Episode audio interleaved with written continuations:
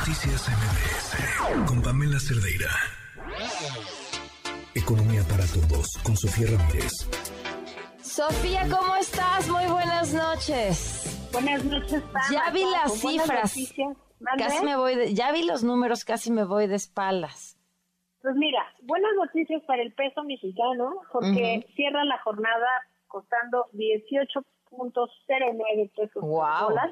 Okay. Eso es otra vez lo que nos lleva más cercano al, al nivel que teníamos todavía el 8 de marzo, que tú recuerdas que estaba en 17.96. Entonces, pues francamente las condiciones regresan a las que teníamos hace algunas semanas antes de la, de la crisis del sistema financiero, porque entre otras cosas, pues los riesgos percibidos por los mercados se aminoraron de manera muy sustantiva a la luz de la revisión del tipo de falla que tuvo el Banco de Silicon Valley, porque al, digamos a la postre, tras haber hecho el análisis, las autoridades monetarias y financieras de Estados Unidos declararon que había sido un mal manejo de la liquidez, no estaban suficientemente respaldados con eh, instrumentos que pudieran permitir que ante una demanda de efectivo ellos pudieran responder. Entonces, tras ese anuncio que fue eh, esta misma semana, tras una serie de apariciones de las autoridades de la Reserva Federal,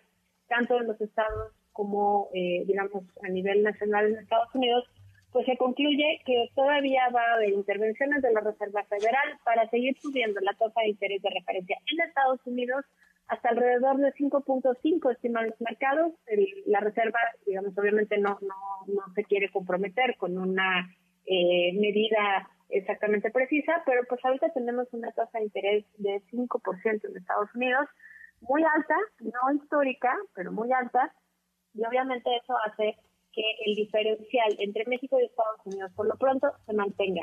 La última, eh, digamos, el último movimiento de la Reserva Federal fue subir 25 puntos base, es decir, punto 25%, y lo mismo ocurrió el día de hoy con esta decisión de política monetaria en México, nada más que nosotros tenemos una tasa de interés altísima, sí, históricamente alta, de 11.25. Como puedes ver, el diferencial se mantiene en 6 puntos, eh, base, 6 puntos porcentuales de diferencia entre México y Estados Unidos, y eso hace que los capitales, digamos, esos que van y vienen cada vez que es más atractivo invertir en eh, moneda o en instrumentos como eh, la Reserva del Tesoro y demás, bueno, pues van y vienen, pero pues sigue siendo mucho más atractivo recibir 11.25% que el 5% que eh, te pagan en Estados Unidos. Es por eso que ahorita el tipo de cambio se mantiene más o menos estable, cierra a la baja ligeramente y bueno, pues eh, ahí esperamos poca poca novedad en el frente por lo pronto. ¿Qué tenemos que sí es una novedad? Bueno, el pronóstico de inflación que hace Banco de México con cada decisión de política monetaria baja un poquito al cierre del año, de 4.9 a 4.8% en el promedio anual. Eh, estamos hablando de las cifras para el cuarto trimestre de este año y para el próximo año, para el cuarto trimestre del próximo año, la cifra promedio de la tasa de inflación anual es de 3.1. Ambas cifras están por debajo del estimado del mercado, que espera que cerremos más o menos con cinco y medio eh, al cierre del año. Pero bueno, pues por lo pronto creo que la estabilidad del mensaje de unanimidad entre todos los miembros de la Junta sí nos ayuda a tener esta sensación de que eh, las cosas van bien. Y la pregunta que se hace en los mercados, no solo en México, sino en el mundo, es en qué momento la Reserva Federal va a empezar a recortar las tasas. Y será esto entonces que el Banco de México pueda hacer lo propio de tal forma que pues no nos vayamos con esta esta pinta de que ya, ya llegamos al pico de inflación eh, en el tercer semestre del año pasado y más bien busquemos que esta inflación se vaya reduciendo en el tiempo y no se mantenga alta por mucho más tiempo que el horizonte de planeación, que como ya vimos, pues es por lo pronto de aquí al cierre del próximo año. Eso por el lado eh, monetario, PAM, pero me gustaría cerrar con dos reflexiones. La primera es pues eh, la inflación recordemos que está ahorita alrededor de 7.12, esto es eh, la primera quincena de marzo. Vamos a conocer la inflación de la segunda quincena de, marzo la próxima semana, cuando todo el mundo esté en, plena Semana Santa. Pero yo les eh, invito a que no, no se pierdan ese dato, porque pues, todo el mundo espera que siga bajando. Pero la otra cosa que me gustaría compartirles, Pam, es que hoy tenemos el día que conmemora el trabajo de México y nos recuerda pues varias cosas. Primero, los más remunerados para uno la gran presencia femenina en el trabajo doméstico remunerado, que pues ciertamente acaba siendo en mucha eh, proporción, en una gran proporción, trabajo informal.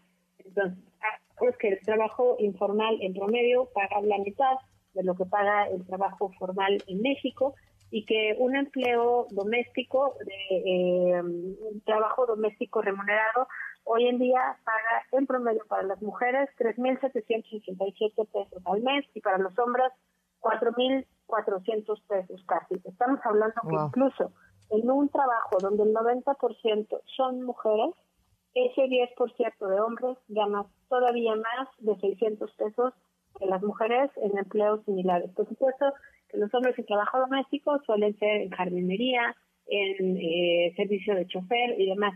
Y las mujeres tienen mayor tendencia a tener un trabajo que sea pues de aseo doméstico, de cocina, de guisado y demás. Entonces no podemos obviar que hay por lo menos 2.5 millones de trabajadoras del hogar en México, insisto, casi todas trabajando en la informalidad laboral y bueno, pues eso no nos está acercando a un entorno más igualitario, porque bueno, pues el 8M eh, pasa y pasa una vez al año, pero la realidad del trabajo doméstico remunerado no cambia el resto del año y creo que ahí tendríamos que hacer una revisión de conciencia.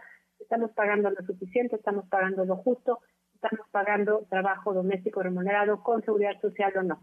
Yo con eso me quedo tan y bueno, pues seguimos platicando la próxima semana.